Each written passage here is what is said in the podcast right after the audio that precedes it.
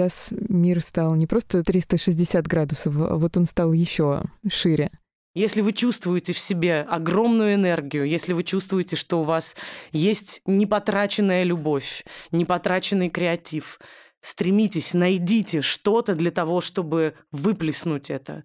Потому что оно иначе обязательно разъест черную дыру у вас в сердце. Не бывает по-другому. Там люди просто начали поднимать камни, и муж меня просто взял в охапку, сказал, и дочку, все, уходим, уходим отсюда. Вот мне очень не хотелось, чтобы так произошло со мной. Для меня это было прям смерти подобно.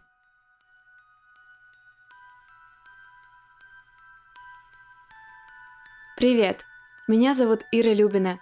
Я руководительница студии «Поток» и соавтор этого подкаста. Сегодня, в честь 8 марта, мы подготовили для вас особенный выпуск. Здесь вы услышите истории трех замечательных женщин и мам.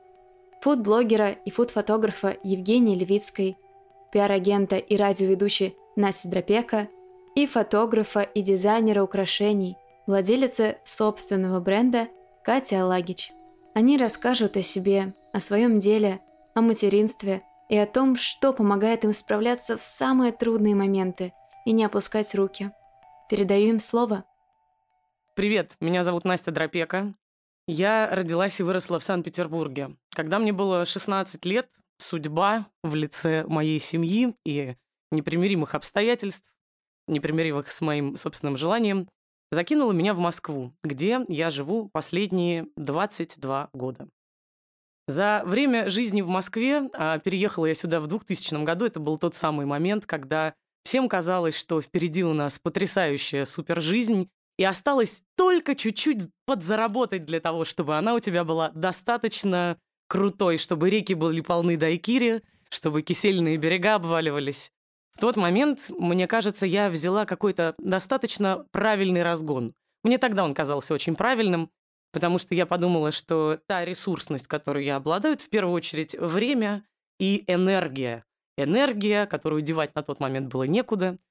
В общем, я решила распределить ее сразу по нескольким ячейкам, и уже на протяжении вот более чем 15 лет я постоянно работаю на четырех и более параллельно работах. Сначала это было для того, чтобы оплатить квартиру, потом это было для того, чтобы сделать в этой квартире ремонт, Потом ремонт уже начинает ветшать, а ты понимаешь, что ты все еще работаешь на шести работах, на восьми работах параллельно. И до конца ответить себе на вопрос, почему так происходит, ты не можешь. Вроде бы и денег достаточно, и времени нет совсем. Я отвечаю себе на это одним образом – это инерция. Однажды ты Просто достаточно много угля подбрасываешь вот в этот в свой внутренний кочегар. Не знаю, твой работает настолько, что добравшись до определенного уровня давления в котле, уже потом невозможно нажать на тормоз и остановиться. У меня, по крайней мере, пока не получилось остановиться, хотя уже какое-то время я работаю на то, чтобы прям намеренно сказать себе «Настя, распределяй по-другому, работа не самое важное в жизни». Но мы сегодня с тобой поговорим, подруга, не об этом, а о том, как разогнаться. Потому что затормозить, как показывает практика, у многих получается, в общем, очень органично, а вот с разгоном получается не всегда. Я расскажу тебе пару историй о том, как это получилось у меня. И я в первую очередь, знаешь, это связываю с желанием, во-первых, невозможным, потому что все то, чем я занималась, невероятно меня увлекало. Это ощущение того, что тебе интересно. Вот поймать его и как минимум не наплевать на него, не относиться к этому потом как к хобби, не говорить себе, ой, ну ладно, это ничего страшного, сейчас я, главное, на заводе доработаю, потому что на самом деле вот из этого жизнь-то и состоит. Из вот этого ощущения, что вот сейчас ты приедешь на эту работу и как ее начнешь работать.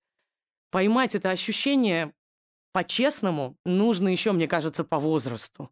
Потому что в определенный момент, ну, говорят у некоторых там в возрасте Христа, в 33 года, у некоторых от ощущения общего выгорания, приходит состояние, когда уже у тебя все было. Когда тебя уже ничем не удивишь, когда уже просто еще одно Евровидение, просто еще один международный конкурс, просто еще одна командировка или там просто еще один гигантский лонгрид.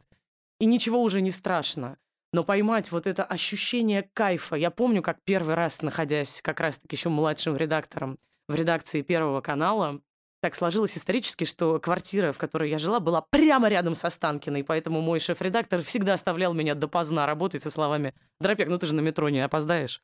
И я помню, как она, уходя, я недели две, наверное, всего лишь там работала, говорит, ну, слушай, ты такая молодец, я смотрю, прям вот этим дозвонилась, этих уговорила, тут написала заявку неплохо. Давай-ка сядь, напиши сценарий к завтрашнему дню. И я помню вот это ощущение, когда ты сидишь на часах половины первого ночи, в Останкино уже погасли коридоры, и у тебя нету ни одной идеи, что должно быть в этом сценарии. Ну, то есть, потому что ты ни разу, в принципе, и не читал даже сценарии, которые, например, писали по этой программе твои коллеги, ты занимался другими делами. Спросить особо некого. Но ведь гораздо лучше, если будет, например, два сценария, которые я напишу за эту ночь, и будет один, в котором я совсем не уверена, а другой будет супер хулиганским, но мне будет классно сидеть здесь и писать его. Просто от того, что это какой-то реванш. Просто от того, что это что-то такое, для чего нужно подпрыгнуть, но ты еще не допрыгнул. Поймать это ощущение, повторюсь, мне кажется, очень важно все-таки до состояния взрослого выгорания. Если ты слушаешь меня сейчас и тебе, ну, как минимум, там, 20 с чем-нибудь, лови момент, Потому что потом раскочегарить эту вот, вот это дышло внутри себя будет гораздо сложнее. В первую очередь, потому что появится супермотивация в лице ребенка. И я помню вот это состояние, когда, когда она только появилась, моя дочка. И я была вот все еще вот в этом состоянии гонки. Когда я лежала, у меня уже были там 4 или 5 часов, у меня уже были схватки, я лежала в родовой палате, и э, размещала, я тогда работала с артистами, размещала э, фото своих артистов с Европы плюс лайф, как сейчас помню. Меня прямо вот уже увозили, у меня был севший телефон, потому что, ну, как бы ребенка, я помню, жаловалась медсестра, фотографировать было сложно. Телефон был севший, слишком долго работала до этого. Потому что скучно было. Скучно заняться нечем. И так кажется первое время с ребенком, что вот он сейчас добавился, и это просто типа еще один проект. Ты думаешь, ну, сколько нужно на этот проект времени? Я же успею, в принципе, съездить с утра, там утреннее шоу какое-нибудь провести, потом я приеду, она только проснется, и в этот момент я ее кормлю, и все, вот, все по тайм-менеджеру сложилось, да. И так может быть. Но в определенный момент, и лично у меня это где-то произошло, когда им было вот три с половиной, три с половиной, четыре года, вдруг стало понятно, что это не проект, а это мой будущий партнер in crime я вдруг поняла, что вот я сейчас к ней отношусь как к ребенку. Она же ребенком будет совсем недолго. Ну, прям совсем недолго. Ну, то есть, что такое для меня там 5-8 лет? Да я два раза моргну просто за это время. Даже не успею почувствовать какое-то ощущение апгрейда. Ну, если что-то суперическое или там супер ужасное не случится, это будут просто 5-7 лет. Когда ты взрослый, ты их уже так особо не замечаешь. А для нее 5-7 лет — это раз и уже это не «Мамочка, куда ты уходишь? Когда ты вернешься?» Это уже «Мамуль, не флекси, накрафьте мне бутер. Все будет хорошо. Что там у тебя? Давай разберемся». Это удивительное состояние, и мне кажется, очень многие работающие матери, относясь к своему вновь полученному чаду как к проекту, они не то чтобы ошибаются, но немножко недооценивают. Давайте так, если вам сейчас кажется, что типа, ой, да она подрастет, или он подрастет, я-то уж его воспитаю. Ничего такого не будет. Вы сто процентов не сможете не любить и не уважать его мнение. По крайней мере, мне кажется, это наиболее правильным. Ваш ребенок — это не проект, это отдельное существо. Он даже не половина вас и половина вашего партнера. Он вообще отдельное существо.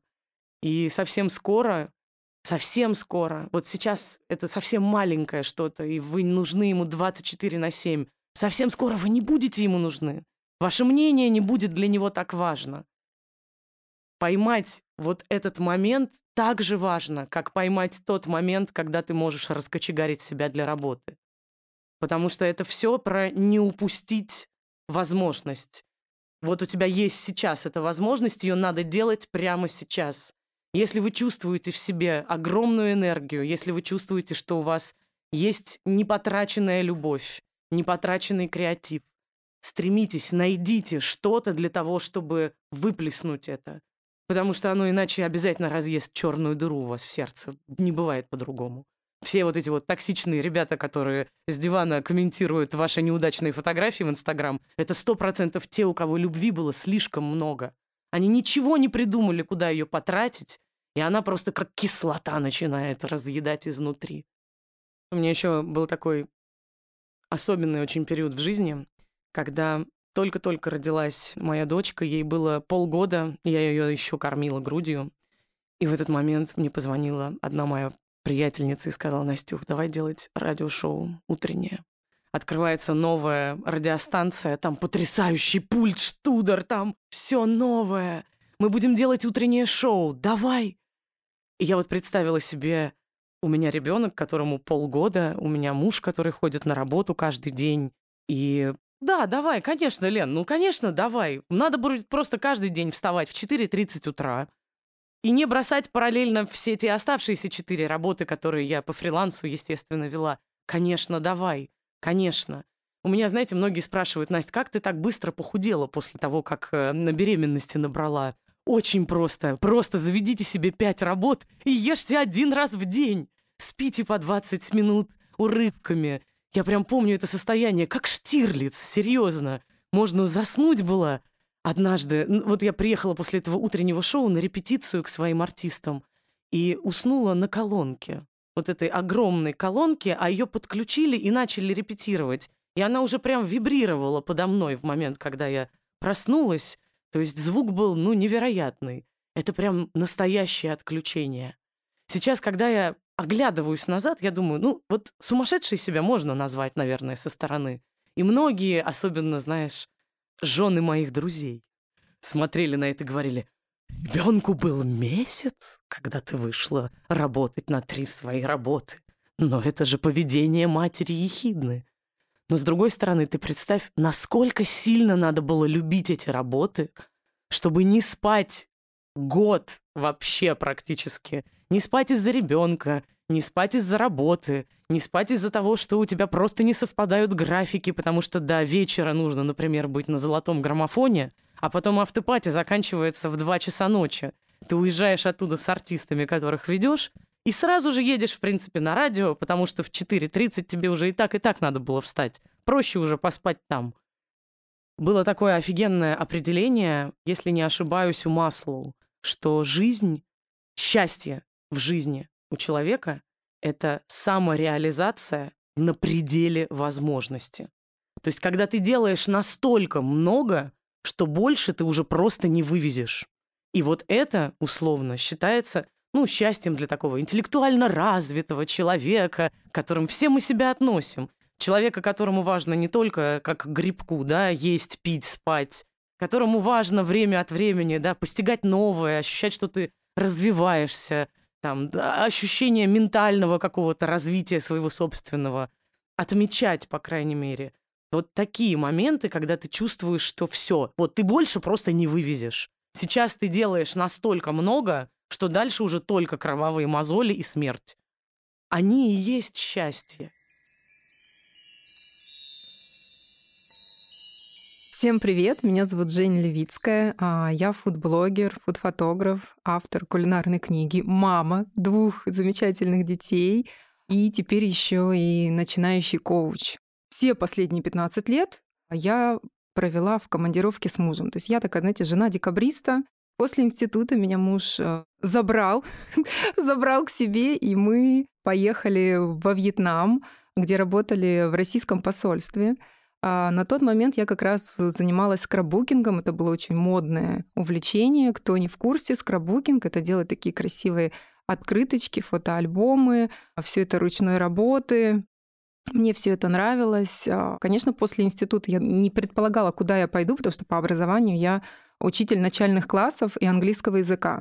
По специальности я поработала на четвертом курсе, поняла, что это не мое. И в итоге после института я знала, что я просто выйду замуж, и моя жизнь начнется в Москве, потому что в институте я училась в Самаре, закончила Самарский государственный педагогический университет.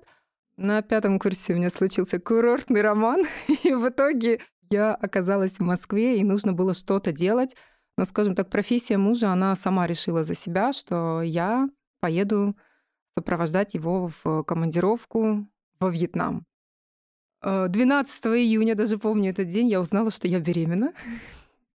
И поняла, что моя жизнь уже не будет прежней, что через 9 месяцев нужно что-то как-то дальше менять. Собственно, как раз во Вьетнаме я родила свою дочку Дашу.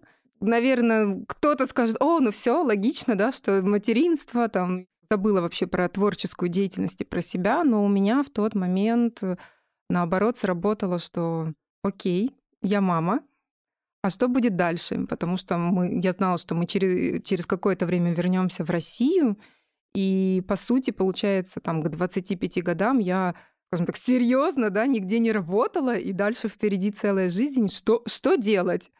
Как раз на тот момент был моден очень ЖЖ, я думаю, многие помнят его. Я там просто делилась а, своими открыточками, фотографиями своего ребенка, рассказывала про нашу жизнь, добрый душевный блог, и в одном из блогов я увидела капкейки.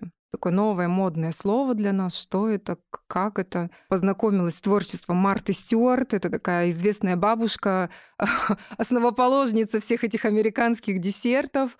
Я стала судорожно просто изучать все, потому что мне захотелось попробовать и посмотреть, ух ты, что это такое, этого нет в России могу ли я? То есть в целом у меня, в принципе, вот сейчас уже анализируя, я понимаю, что я каждый раз давала себе какой-то вызов. То есть я видела что-то новое, и у меня сразу в мозгу такая, как лампочка. Угу. Мне это нужно, мне это интересно. Смогу ли я это сделать?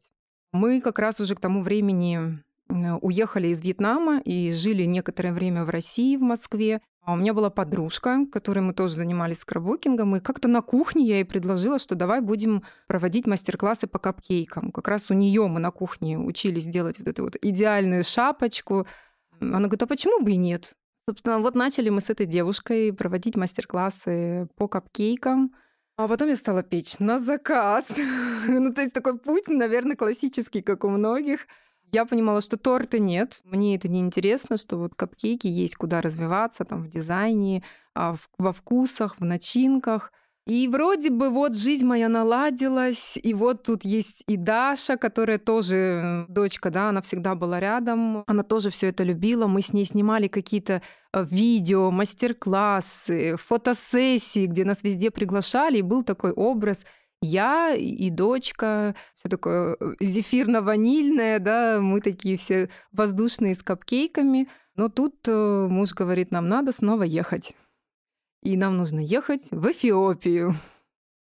Я помню этот день, это был такой шок. Эфиопия, что, где? У меня только вот в Москве все наладилось, мы только начали набирать уже вот прям хорошо так группы, я пеку на заказ, вроде бы все стабильно, нас зовут на какие-то фотосессии. Как раз тогда уже был Инстаграм, и я участвовала в различных конкурсах кулинарных. И тогда я как раз э, и набрала всю свою аудиторию. Но как это?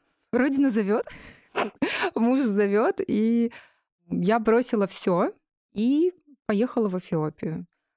Там, честно скажу, все было не очень радужно. То есть мы оказались просто в закрытом посольстве в городе Адис-Абеба с колючей проволокой, а где ты выходишь на улицу, и в целом ты уже немножко виноват, потому что ты белый, да, страна достаточно бедная.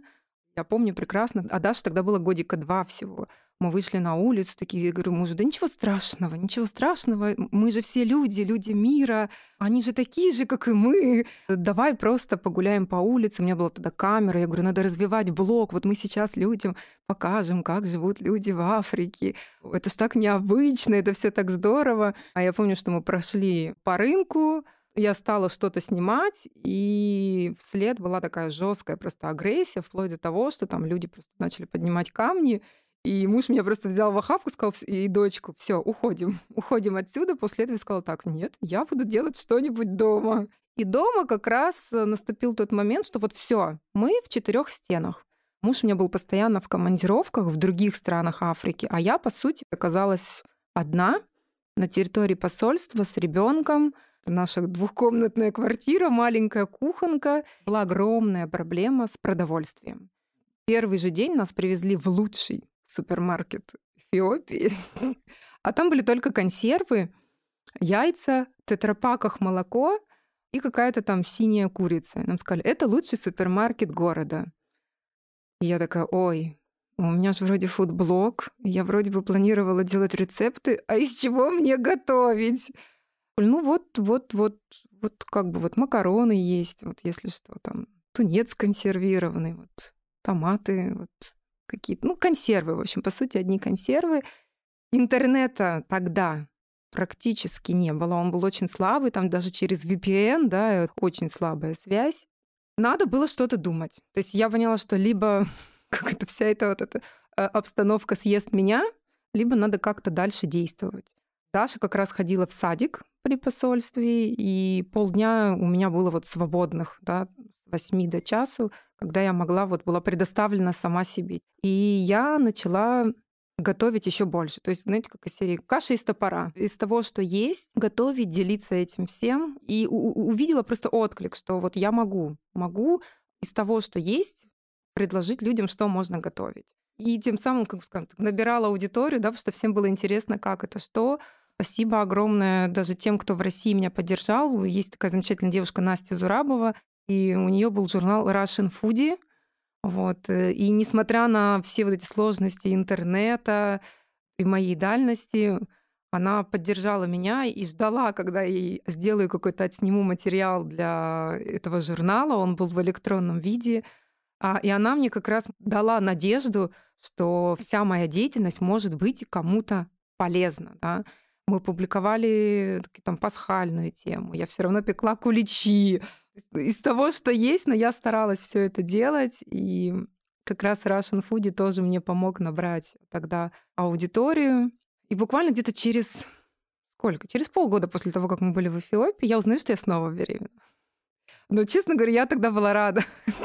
я хотела сына, и, наверное, тогда это вообще было спасением, потому что, ну, находиться вот в таких условиях, было невыносимо. Психологически тяжело. Полдня снимаешь, потом два дня ты пытаешься отправить эти фотографии, потом ты выезжаешь в какой-то отель, где хороший интернет, чтобы просто отправить фотографии или выставить посты. Такая угнетающая, скажем так, обстановка. А я забеременела и подхватила местную заразу. Я провела там в госпитале Красного Креста с блохами, с клопами три этих дня. И мне сказали, что как бы вылечить вас мы особо не можем. Это такая кишечная болячка чисто африканская. Я говорю, как ее вылечить? Они говорят, надо принимать либо антибиотики, но в вашем положении вы беременна, вот как бы нужно осторожно. Как они шутили, на самолет сядете, и все закончится. Вот, и я приняла решение, что да, мне нужно принять какую-то там дозу этих антибиотиков, чтобы просто улететь из, из страны. Вот. И я улетела одна с Дашей в Москву снова. Муж остался там, в Африке. Это вот, честно скажу, был прям, знаете, как глоток воздуха. То есть я снова вернулась в цивилизацию с ребенком, у нас снова начались проекты. И несмотря на то, что я была беременна, мне кажется, моя вторая беременность была самая вообще активная, даже активнее, чем первая. Мы снова начали проводить какие-то мастер-классы, меня стали приглашать в какие-то проекты. А потом уже возникла идея, мы вернулись в Эфиопию, и я уже знала, что мне вещать, о чем мне вещать, о чем мне рассказывать, что от меня ждет аудитория. И я продолжала готовить. Я стала выпускать э, сборники рецептов. Тогда родилась же у меня мысль написать книгу потому что и в Эфиопии, скажем так, в те времена уже появились э, итальянцы, итальянские магазины. Они стали вести все эти запрещенные продукты, они стоили просто очень-очень дорого. А, но я понимала, для чего я их покупаю. Мало того, что мы получали удовольствие, да, я и готовила, и находила в этом всем вдохновение. У нас была такая миссис Бамбис, владелица небольшого магазина, которая тоже с удовольствием на итальянском языке все это рассказывала про все эти продукты. И я просто словила себя на мысли, что даже мужу говорю, слушай, у нас весь наш досуг и все наши разговоры сводятся к еде. Просто про еду, про рецепты. Мы постоянно что-то пробовали новое. Мука, ага, мука Манитоба какая-то появилась. Давай, что, что? В интернете там про нее прочитал. Ага, это суперсильная итальянская мука, с которой настоящая пицца получается. И вот эта вот корочка. И муж стал тоже меня поддерживать. Мы купили новую камеру, мы купили дрон, э, чтобы снимать какие-то там тоже и рецепты, и вообще там, да, все, что с нами происходит. То есть это все в какой-то дружной поддержке все это вот ну, реализовалось. И когда я уже потом вернулась в Россию с двумя детьми, издательство «Эксмо» как раз мне предложило написать книгу. И я уже знала, что это точно будет книга про закуски под вино, про фудпейринг, потому что э, все наши дни, вечера и уикенды в Эфиопии проходили либо в итальянском, либо во французском ресторане. То есть, знаете, такие закрытые рестораны, где владельцы иностранцы, куда ты въезжаешь, ворота открываются, и ворота за тобой закрываются, ограниченное меню, так, ты, типа там только special of the day, а, и там буквально там 4-5 блюд, э, где к тебе выходит хозяин, француз, и говорит, что вот сегодня привезли вот такие продукты. На сегодняшний день в этой стране вот можно купить то-то, то-то, поэтому сегодня я вам могу предложить э, вот такие-то блюда. Это такое было, ну, как дружественная, кулуарная такая обстановка. Еда и вино, оно объединило нас. Как раз в промежутках, когда мы возвращались в Россию, да, я съездила в Италию, а, причем я съездила в гастротур, где мы жили в Тоскане непосредственно у итальянцев, да, и видели все это изнутри, не в, не в туристическом, скажем так, месте. И тогда как раз вот идея книги возникла. А в прошлом году я создала свой кулинарный клуб, небольшой, закрытый, где девушки с разных стран готовят вместе.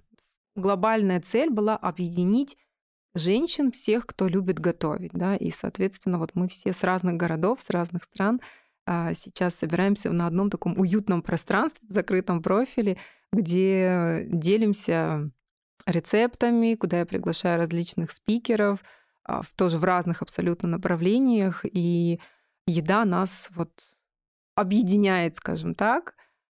Последние, говорю, полгода я занимаюсь коучингом, там как раз есть хороший вопрос, как вы узнаете, что вы добились, да, там результатов, или вот что это правильное или неправильное решение, да. Ответ один – нужно пробовать. Нужно пробовать и не бояться, если что-то не получилось, пробовать другое, да. У меня такой принцип увидела, интересно, попробовала, в процессе посмотрела, что там происходит, да, какие трудности, что как. Не мое, потому что внутренне мы всегда, да, женщина, мы знаем, мое, не мое. Не мое, окей. Я сейчас, вот у меня есть дети, у меня есть муж, у меня есть еда, рецепты, да, там блог или еще что-то. Пойду попробую другое. Это все опыт. Все, что вот происходит в нашей жизни, это все опыт, и нужно проживать этот опыт и пробовать. Можно бояться сколько угодно сидеть, да, и думать, что а как я, дети, там, сад, школа, болеют, а тут вот еще такая ситуация, и, и как я, я же этим вообще не знаю ничего. Пробовать, только пробовать, пробовать, получать этот опыт и идти дальше.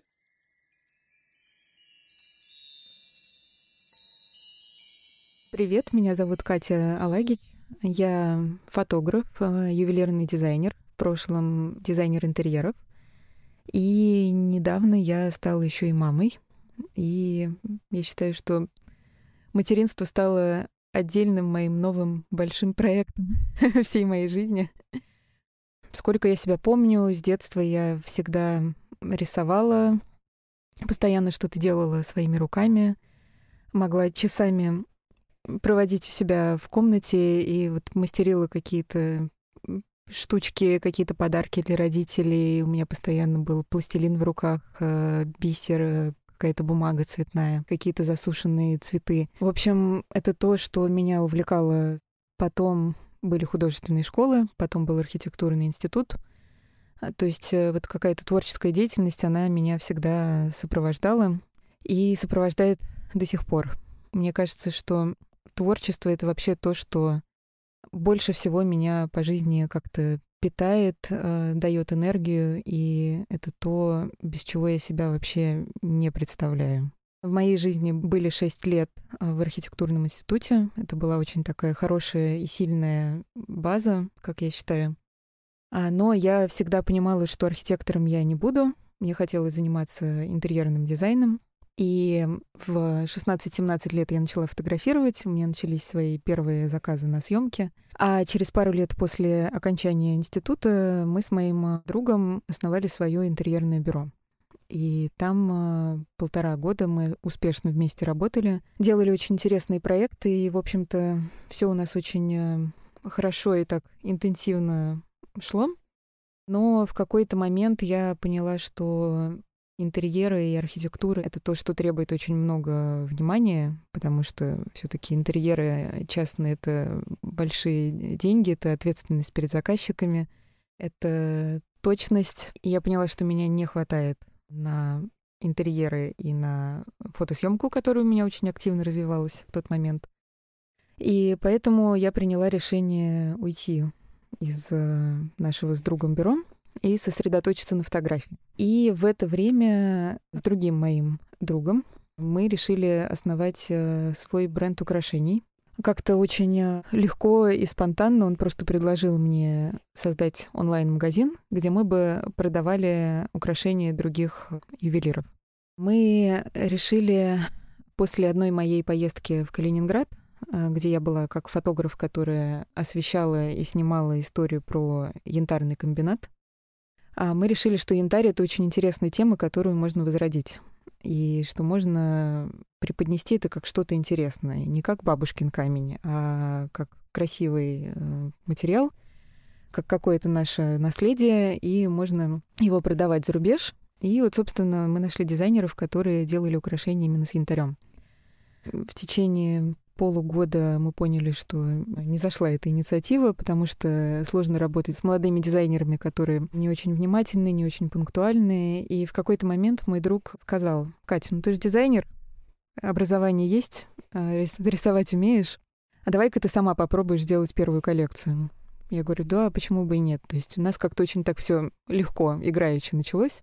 И в итоге из Калининграда, с янтарного комбината нам прислали камни, и я буквально выкладывала их на листы бумаги, вокруг них рисовала первые украшения.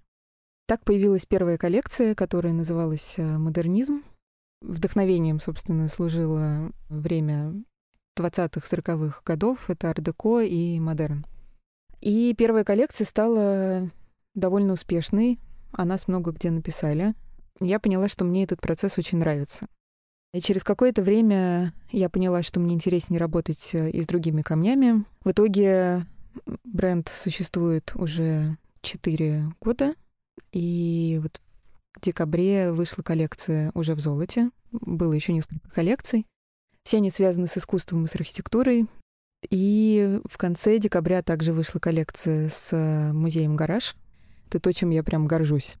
В плане создания украшений мне кажется, что меня вдохновляет либо какой-то увиденный образ, который часто где-то на подкорке сознания оседает, и потом вот он как-то выстреливает. А, либо бывает так, что а, рука, она просто сама ведет э, какие-то линии, рисунки, и от одного нарисованного украшения часто рождается целая коллекция. То есть я понимаю, что специально я не выдумываю какую-то тему. Но, естественно, архитектура и архитектурные вообще направления — это то, что э, больше всего меня вдохновляет. Я очень люблю погружаться в какие-то эпохи и их выносить на бумагу и думать, как их можно как-то по-новому обыграть. В последнее время я вне своего бренда много делаю украшения на заказ, и мне это приносит огромное удовольствие потому что это примерно как э, в портретной съемке, потому что это про общение с человеком напрямую, про желание понять его какие-то потребности, что бы он хотел отразить в украшении, которое он будет носить, потому что обычно украшение на заказ — это довольно дорогая история, и люди к этому относятся с особым трепетом. То есть это вот что-то как, как фотосессия, что-то, что ты делаешь вот прям для себя, вот чтобы оно у тебя осталось надолго.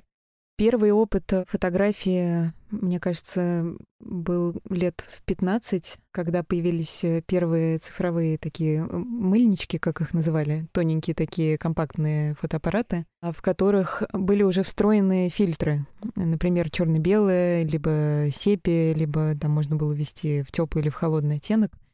Я постоянно что-то фотографировала, постоянно носила в школу фотоаппарат, в путешествиях с родителями у меня был фотоаппарат.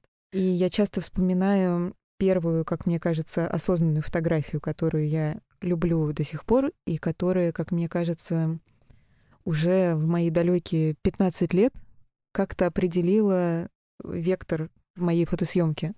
Был момент, когда мы с родителями отдыхали в Хорватии, и у нас э, выходил балкон на море, прямо он нависал над ним. Я сфотографировала колышущиеся на ветру занавески, позже выложила, может быть, через год на такую платформу, как Flickr, она до сих пор существует, где публикуют фотографии. И внезапно мне написал какой-то итальянец о том, что ему хочется взять эту фотографию на обложку своего романа, и сколько это стоит, и есть ли у меня фотография в лучшем разрешении. И я считаю, что для уже 16-летней девочки тогда это был такой очень хороший сигнальчик о том, что ну, к фотографии отнеслись как-то серьезно, и ее прочувствовали ровно так же, как и я. На фотографии не был снят какой-то цветочек э, или ну, что-то такое обывательское, а был снят момент и ощущение. И это то, что я несу через свою съемку вот, уже как 13-й год, что я снимаю.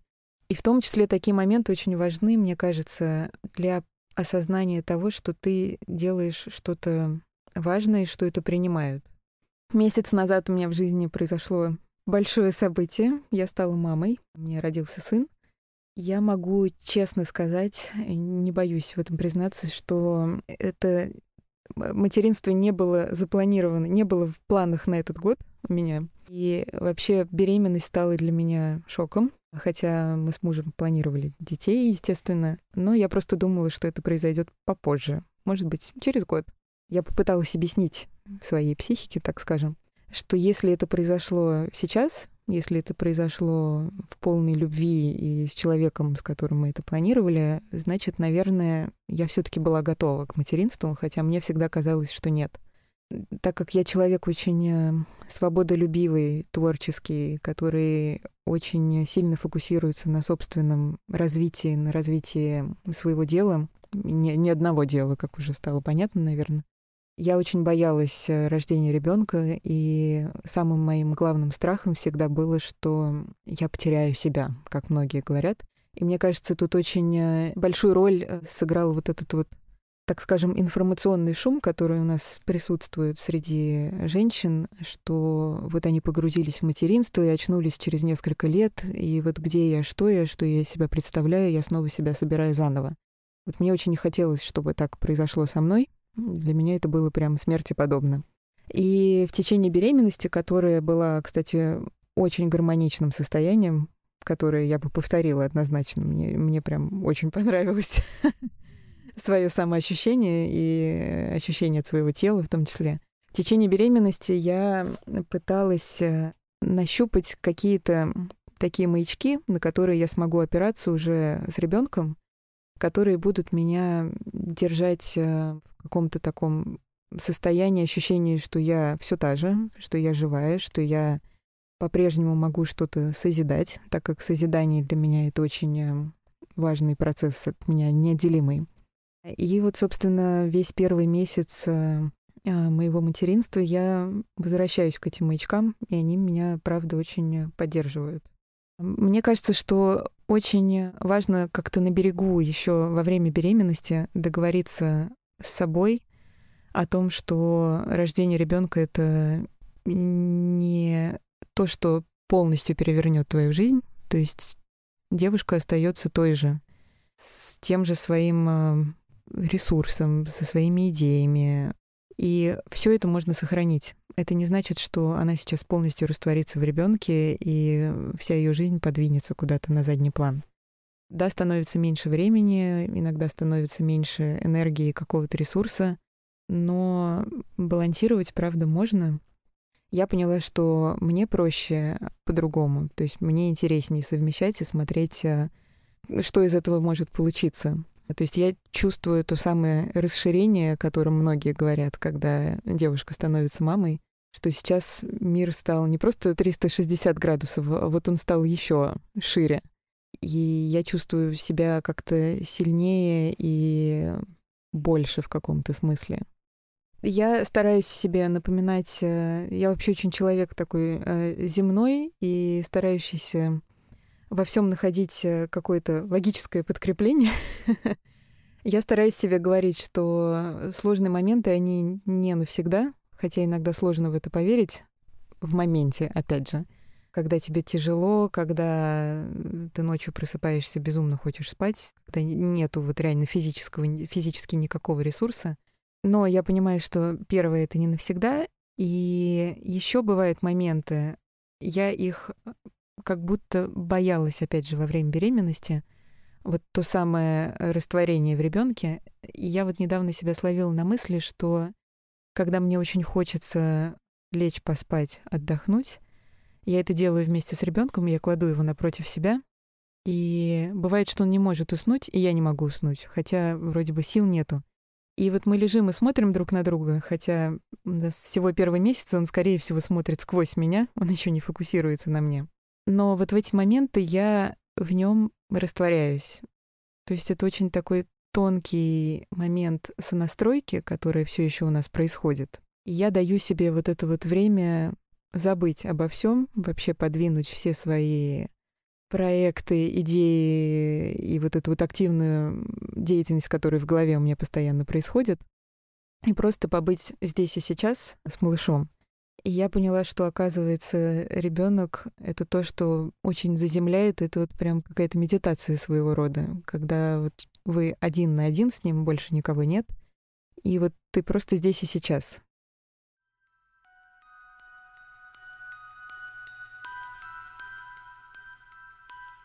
Спасибо большое, что послушали этот специальный выпуск нашего подкаста. Скоро вас ждут новые замечательные истории. Мы будем очень благодарны вам, если вы оставите отзыв о подкасте в Apple подкастах, на платформе CastBox или в другом приложении, где вы слушаете нас. Мы будем очень рады, если вам понравился выпуск и вы поделитесь им в социальных сетях, отмечайте меня или студию, или гостей этого выпуска. Спасибо, что слушаете нас. До встречи!